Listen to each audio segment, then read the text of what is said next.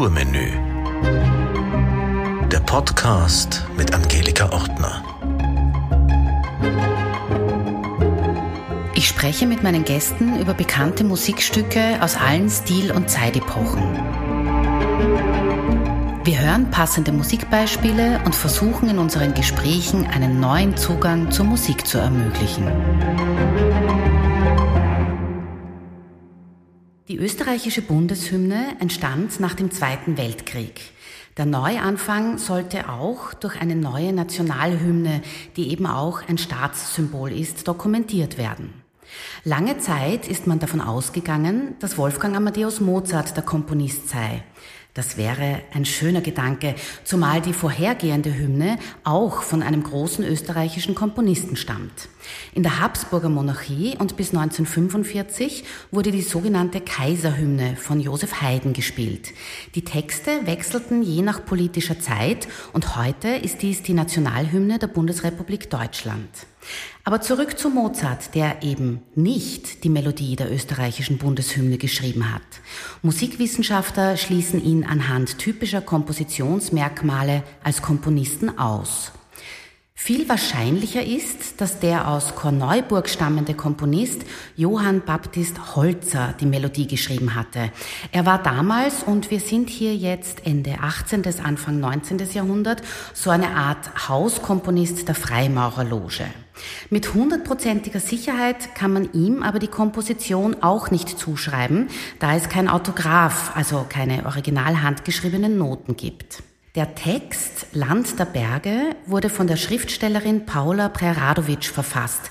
Sie ging als Siegerin eines Preisausschreibens der Bundesregierung hervor. 1947 wurde die Bundeshymne offiziell eingeführt und erklang am 7. März desselben Jahres erstmals im Radio.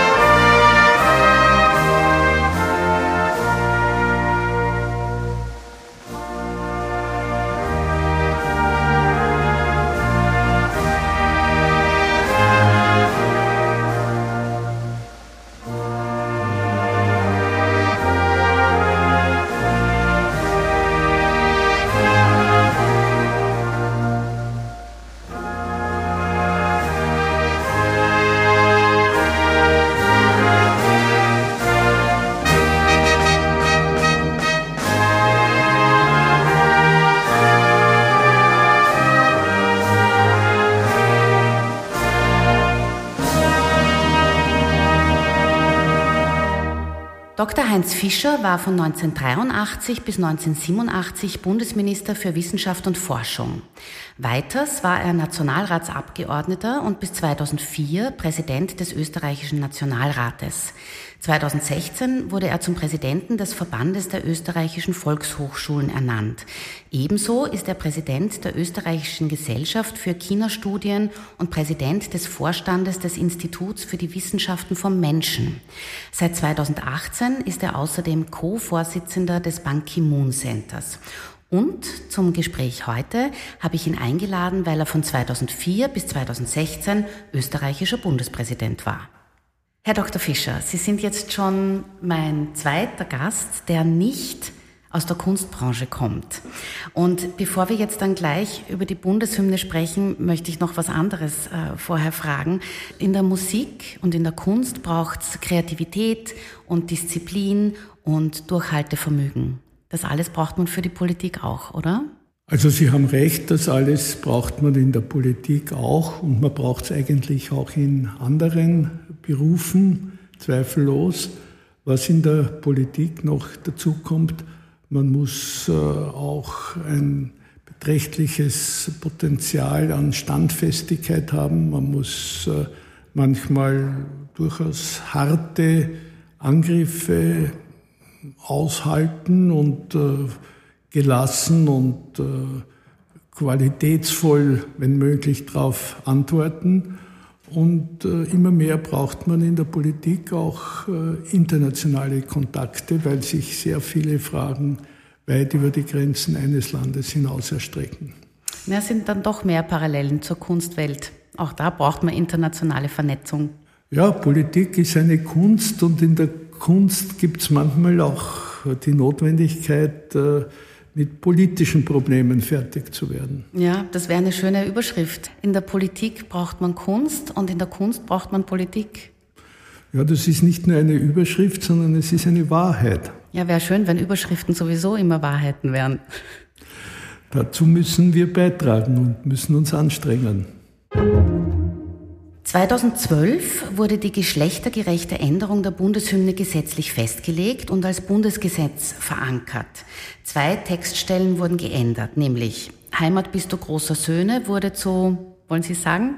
Heimat großer Söhne und Töchter. Und Töchter, genau. Und in der dritten Strophe ist die Zeile einig, lass uns in Brüder chören. Das wurde dann zu einig. Lass in Jubel chören. In Jubel chören, genau. Wie haben Sie denn diese Zeit dieser Textänderung in Erinnerung? Ja, ich war damals Bundespräsident, äh, wie das beschlossen wurde. Allerdings äh, ist die Diskussion schon etliche Jahre vorher begonnen worden. Ich kann Ihnen jetzt nicht die Jahreszahl oder gar den Monat sagen, aber das war eine länger andauernde Diskussion. Und da hat es einerseits äh, viel Zustimmung aus den Reihen der weiblichen Abgeordneten gegeben, überparteilich oder zumindest teilweise überparteilich.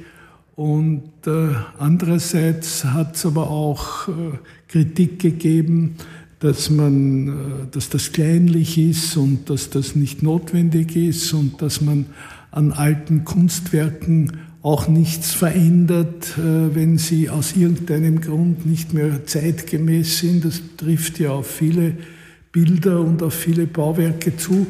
Und diese Diskussion ist etliche Zeit geführt worden, aber schließlich hat sich doch der Gedanke durchgesetzt, dass das Prinzip der Gleichberechtigung von Männern und Frauen ein, ein so wichtiges und, und plausibles ist, dass das auch in der Bundeshymne, wenn schon von den Söhnen die Rede ist, dann auch die Töchter vorkommen sollen. Ja, im Normalfall ist ja die Kultur nicht unbedingt Tagesthema so in der politischen Diskussion. Und man hatte aber damals den Eindruck, oder ich hatte damals den Eindruck, äh, dass es sehr wohl auf der Tagesordnung stand. Also es war schon ein langes, großes Thema.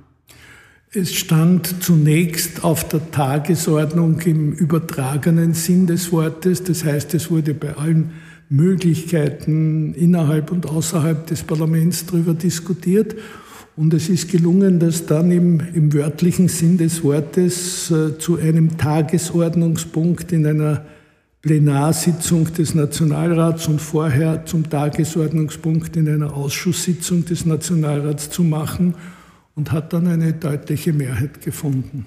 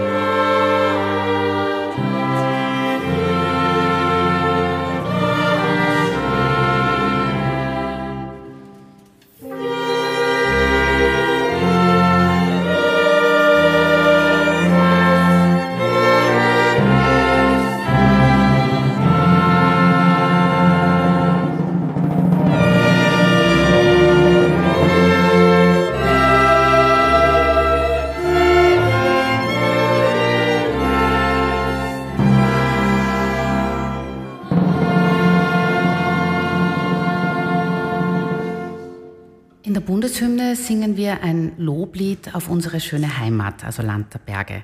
Das militärische Beschwören patriotischer Gefühle, so wie wir das bei der französischen Hymne, bei der Marseillaise kennen, das muss offenbar nicht textlich an die heutige Zeit angepasst werden oder die Franzosen finden es offenbar nicht notwendig. Was soll denn eine Hymne aussagen? Eine Hymne soll das Land repräsentieren. Eine, eine Hymne soll einen Blick auf ein Land richten. Die Hymne wird ja auch dann gespielt, wenn es offizielle Veranstaltungen, Staatsakte gibt. Das reicht von einem Fußballländerspiel bis zum Staatsbesuch eines ausländischen Staatsoberhauptes und dazwischen gibt es sehr viele andere Gelegenheiten.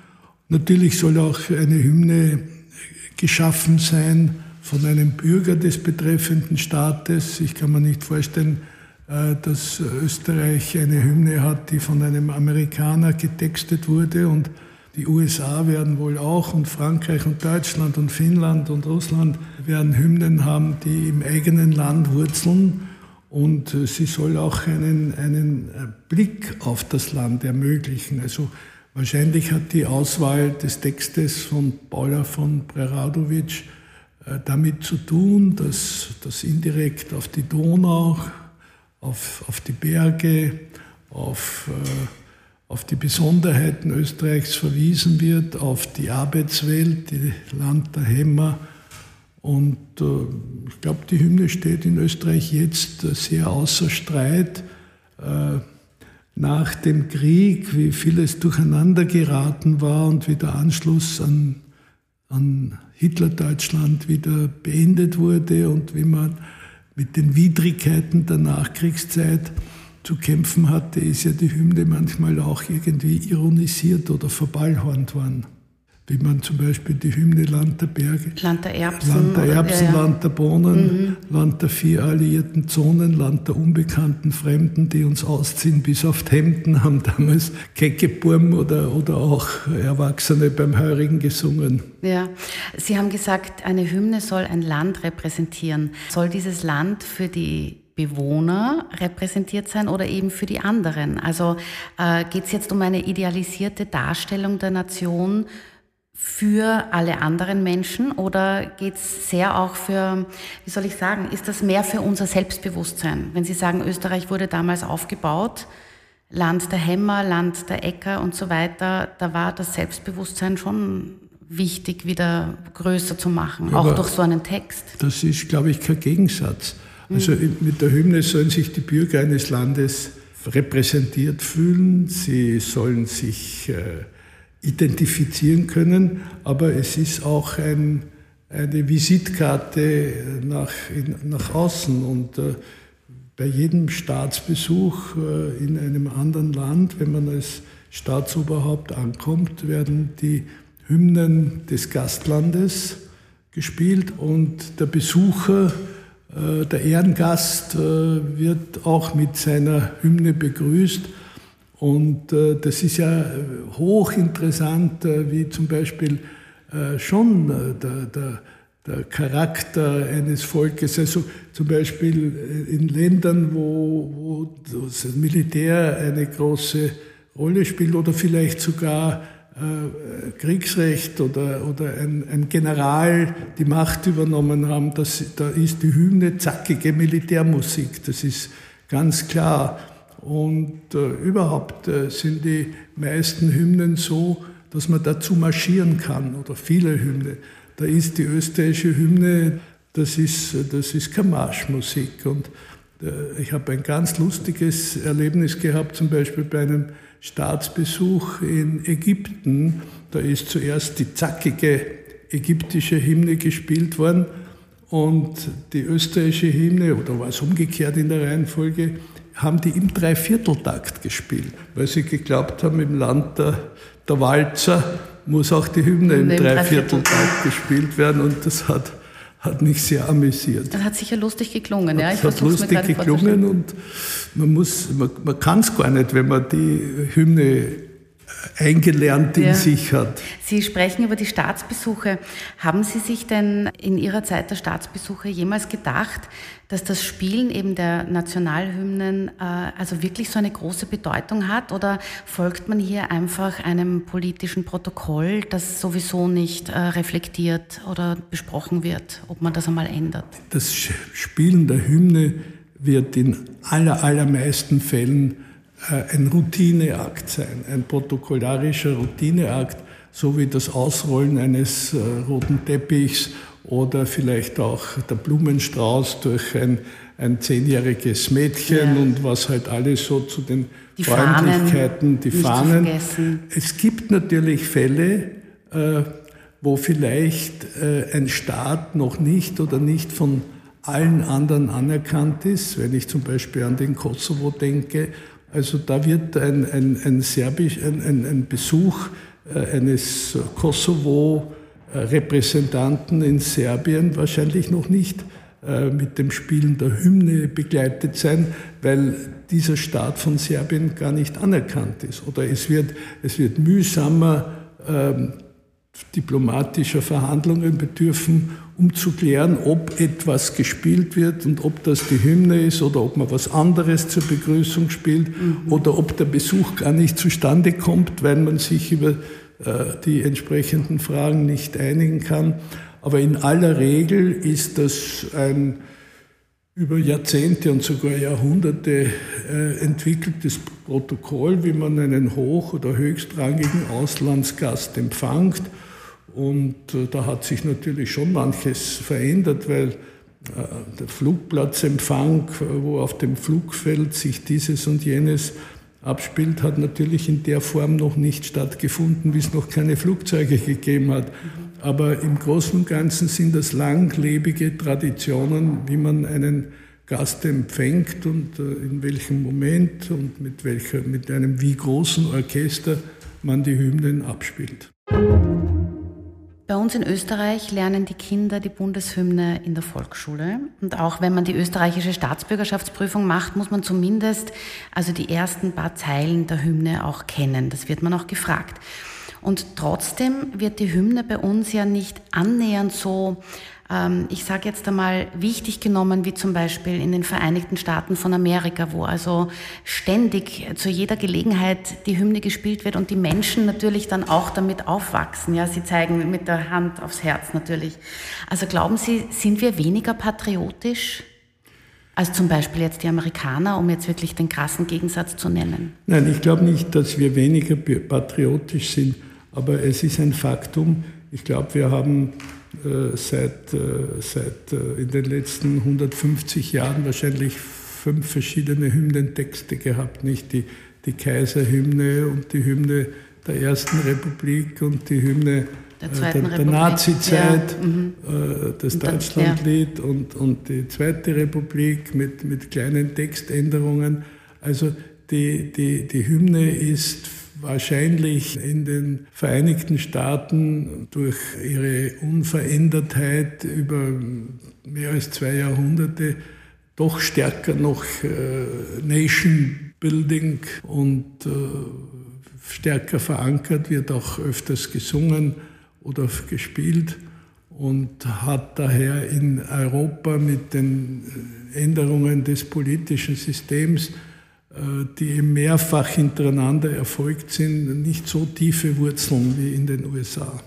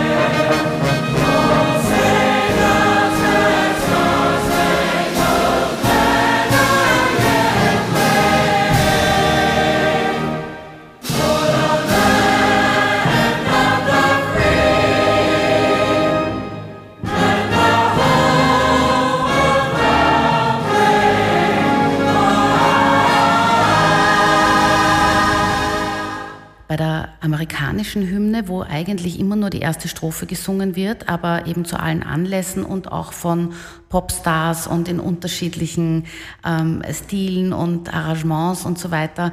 Auch das kennen wir ja bei uns nicht wirklich. Also bei uns wird es immer gleich gespielt.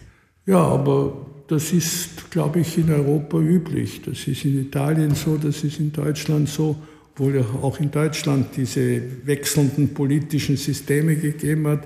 Äh, das ist in der Schweiz so. Äh, ich glaube, wir haben da einen europäischen Durchschnitt, auf dem wir uns in Österreich bewegen. Mhm. Ja, die Engländer haben ja jetzt mit der Krönung von Prinz Charles auch den Text äh, klein geändert. Also es ist jetzt nicht mehr die Queen natürlich, sondern der King.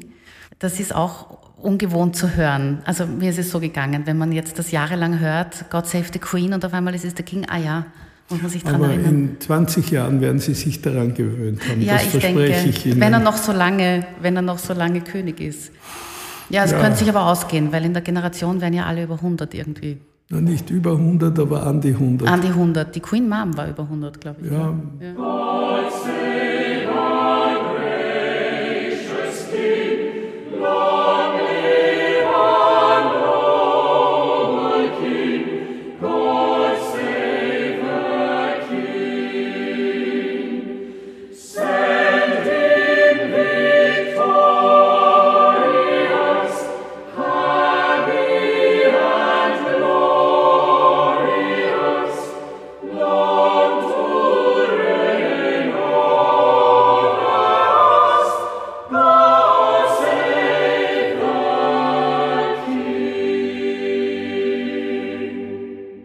mal kurz in die Landschaft. Wie sehr spiegelt denn unsere Bundeshymne das Land, wie es ist? Also andere Länder haben ja auch eben Äcker und Berge und Flüsse. Wollen wir das vielleicht romantisieren mit diesem Text? Nein, aber ich glaube, man kann nicht alle Eigenschaften eines Landes äh, in eine Hymne hineinpacken. Man da muss Abstriche man machen. muss Abstriche machen oder man muss sich auf einige besonders typische Beispiele konzentrieren. Es ist, es eine, eine Hymne ist ja keine lexikalische Darstellung aller, aller Charakteristika eines Landes, sondern das ist, sind so Symbole.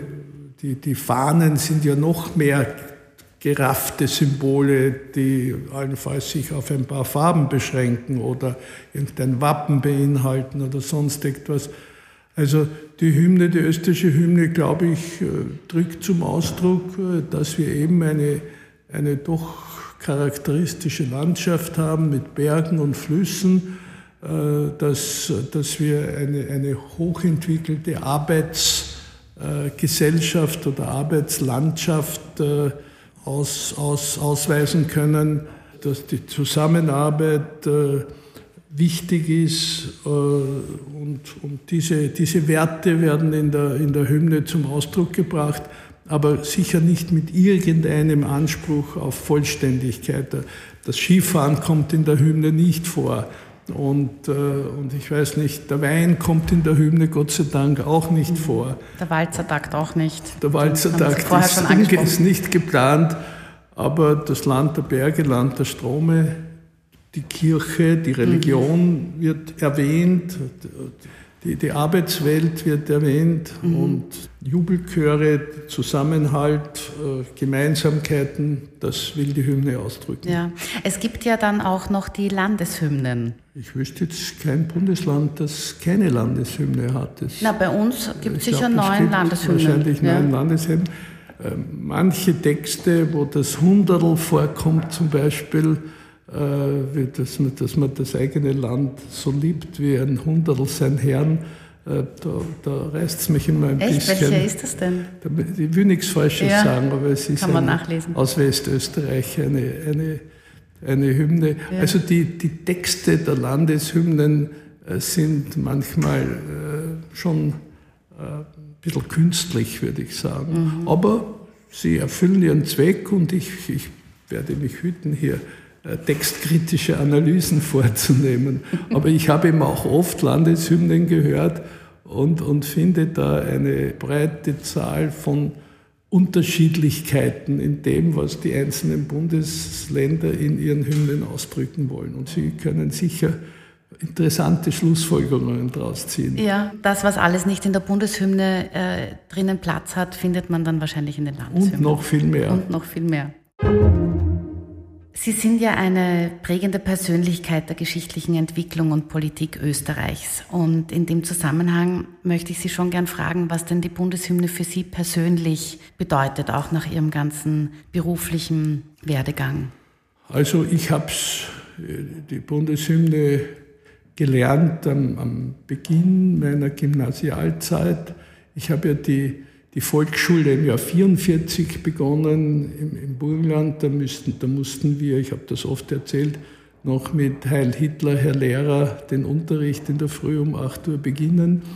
Und äh, dann ist alles sehr chaotisch gewesen zunächst. Ich war in, in fünf verschiedenen Volksschulen, aber nicht, äh, weil, weil ich ein, ein schlechter Schüler war, sondern weil das die, die Ereignisse der Zeit knapp vor Kriegsende und knapp nach Kriegsende erzwungen haben, wo, meine Eltern viel übersiedelt sind und ich zu einer Tante ins Burgenland geschickt wurde in, der, in den letzten Kriegsmonaten, weil, weil dort weniger Bomben gefallen sind als in Wien. Und in Wien habe ich verschiedene Volkshochschulen besucht, weil eine zerstört wurde oder unbrauchbar wurde. Und dann bin ich ins Bistingtal evakuiert worden. Da ist mir auch nichts Bleibendes äh, puncto Hymnen äh, in Erinnerung geblieben. Ich habe damals den äh, großdeutschen Text der Hymne sicher nicht gekannt und die österreichische Bundeshymne ist auch nicht schon im April 1945 gleich wieder eingeführt worden, sondern da hat es ja eine längere Phase der Diskussionen gegeben, welchen Text und da ist ein Preisausschreiben gemacht worden für den besten Hymnentext. Und soviel ich weiß, haben sich da mehr als 100 äh, Bewerber gemeldet, die ihre Textvorschläge gemacht haben. Und dann ist in die engste Wahl oder engere Wahl die Hymne von Preradovic, der Text von Preradovic gekommen.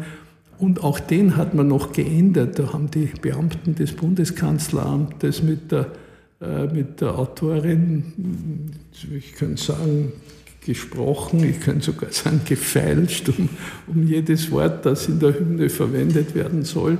Und sie haben sich geeinigt und das ist einstimmig vom Ministerrat dann beschlossen worden in den späten 40er Jahren.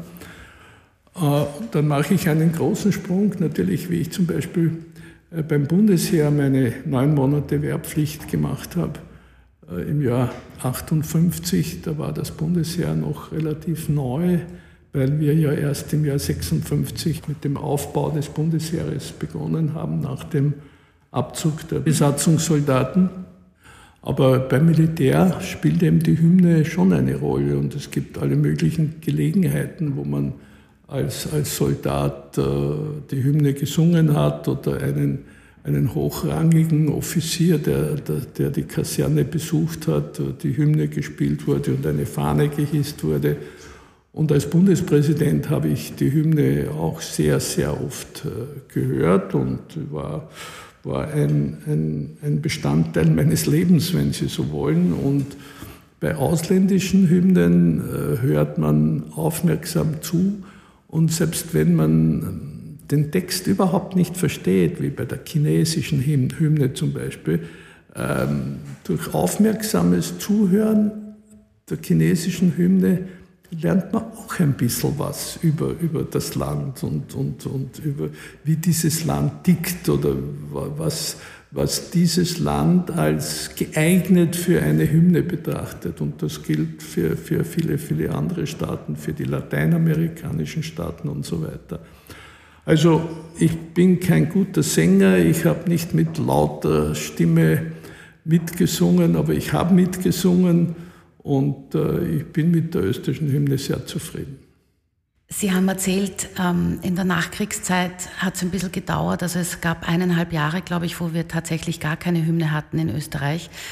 Wenn es heute keine gäbe und wir bräuchten jetzt eine Hymne, wie würden wir das denn heute angehen? Was wären denn die Attribute, die dann in diese Hymne hineinfließen würden in unserer heutigen Zeit? Ja, ich glaube, man würde sich da schon äh, verlassen auf die Fähigkeit äh, von Zeitgenossen, äh, auch vielleicht wie der 20 Leute auswählen, Schriftsteller, Schriftstellerinnen, Professoren aus der Theater- und Opernwelt äh, und sagen, macht uns Vorschläge. Und, und dann ist da schon, da, da gibt es kein, äh, wie soll ich sagen, kein rationales Vermessen oder kann man nicht mit der Stoppuhr oder mit irgendeinem anderen äh, technischen Gerät die Qualität eines Vorschlags prüfen. Das muss man sich anhören und muss, muss in sich hineinhorchen.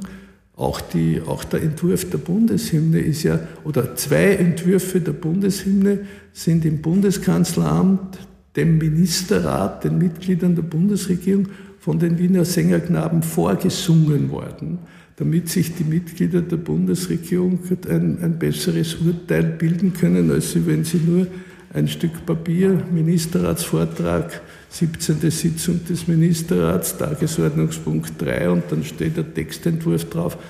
Das ist nicht so, so greifbar, vielleicht, be begreifbar ja. und greifbar und beurteilbar, als wenn man es hört. Natürlich. Und wenn man, wenn man heute irgendeinen Grund hätte, äh, eine neue Hymne zu machen, würde man sicher einen, einen um, um Vorschläge bitten für den Text und gleichzeitig oder sogar vorher schon äh, versuchen, eine, eine, eine, sich auf eine Melodie zu einigen. Und Österreich hätte sicher äh, eine gute Auswahl zwischen klassischen Texten und auch modernen zeitgenössischen Texten und Melodien. Mhm. Es wäre dann auf jeden Fall in so einem Fall wieder die Kultur Teil der Tagespolitik.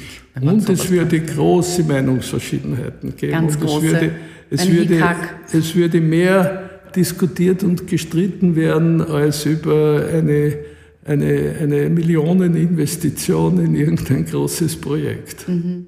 Herr Dr. Fischer, meine letzte Frage lautet immer, was können Kunst und Kultur zu einer besseren Zukunft beitragen? Ich glaube, sie sind unverzichtbar für das menschliche Leben. Das ist nicht nur wie ein, ein Gewürz oder, oder ein, ein, ein Addendum, etwas, was man noch hinzufügt, äh, sondern wenn Sie die Geschichte der Menschheit äh, beurteilen, sind Kunstwerke älter als, als der Bau von, von Befestigungsanlagen oder Kunstwerke reichen in die, in die in die frühe Steinzeit zurück, wie wir an, an gewissen Funden feststellen können. Der Mensch hat immer ein Bedürfnis, seine, seine Erlebniswelt und seine, seine Wünsche und, und das, was ihn schmerzt, äh, in Kunst auszudrücken. Und, und damit ist Kunst ein Lebensmittel, dass man zwar nicht in dieser äh, Unbedingtheit und, und, und, und Kurzfristigkeit braucht wie Essen und Trinken.